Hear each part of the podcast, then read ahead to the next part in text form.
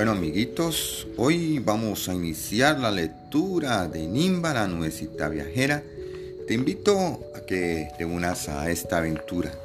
Hoy iniciamos con el capítulo primero, Encuentro con el carpintero. Esta es la historia de Nimba, una nubecita viajera de las tantas nubes que hay en este mundo.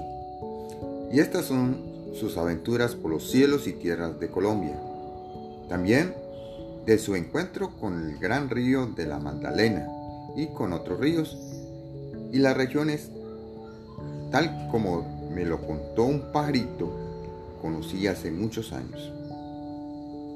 Al pajarito se le había contado un viejo loro parlanchín en la rama de un árbol de mango, que le había oído de una gaviota.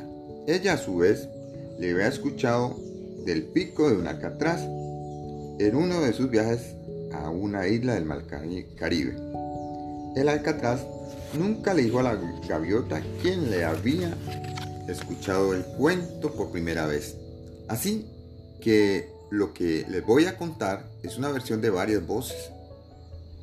Como les venía diciendo, la historia de Nimba me la narró un pájaro de la familia de los carpinteros.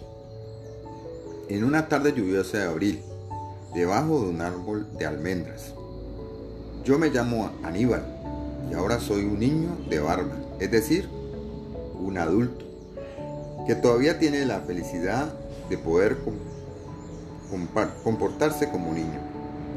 Tengo mis amigos invisibles, juego con la pelota de trapo, hablo con los juguetes, con los animales y con las piedras. También trepo árboles, elevo cometas, lanzo barquitos de papel a los arroyos, miro el ir y venir de las hormigas y me gusta hacer castillos en la arena del mar. Aquella tarde, no recuerdo hace cuántos años, me sorprendió un aguacero mientras daba volteretas en un parque. Salí corriendo buscando cobijo. Vi un árbol y fui hacia él en menos de lo que canta un gallo.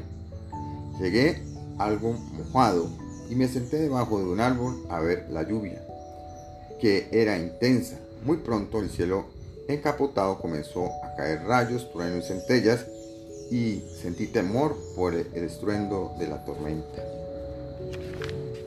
En medio del aguacero vi al pájaro carpintero procurando protegerse del aguacero, pero mientras lo hacía me miraba y se burlaba pues yo estaba mojado, asustado y tembloroso. Como no me gustó la actitud del pajarraco, así le hice saber. Anda a reírte tu abuelita, carpintero. Y el pajarito, cambiando la posición y sin dejar de reírme, contestó. No te enojes, muchachón. Es que mojado y asustado te ves bastante raro.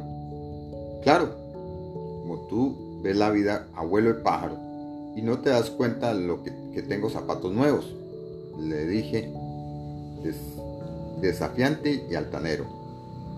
Además, no estoy asustado, como tú dices, sino asombrado de tanto rayo con colas tan largas, de los truenos tan potentes que se oyen y de esas nubes tan negras en el cielo. Es cierto, parece que tenemos una tormenta, amigo. Con toda seguridad vamos a tener que quedarnos un buen rato aquí, por lo menos hasta que escampe un poquito. Sí, apenas pare de llover, por un momento me voy corriendo a mi casa, dije esperanzado.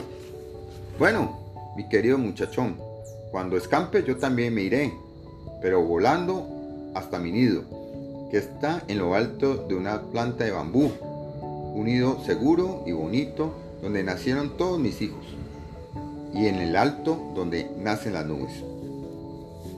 ¿Y cómo nacen las nubes? Le pregunté. Si quieres oír la historia de una nubecita, te la cuento mientras llueve.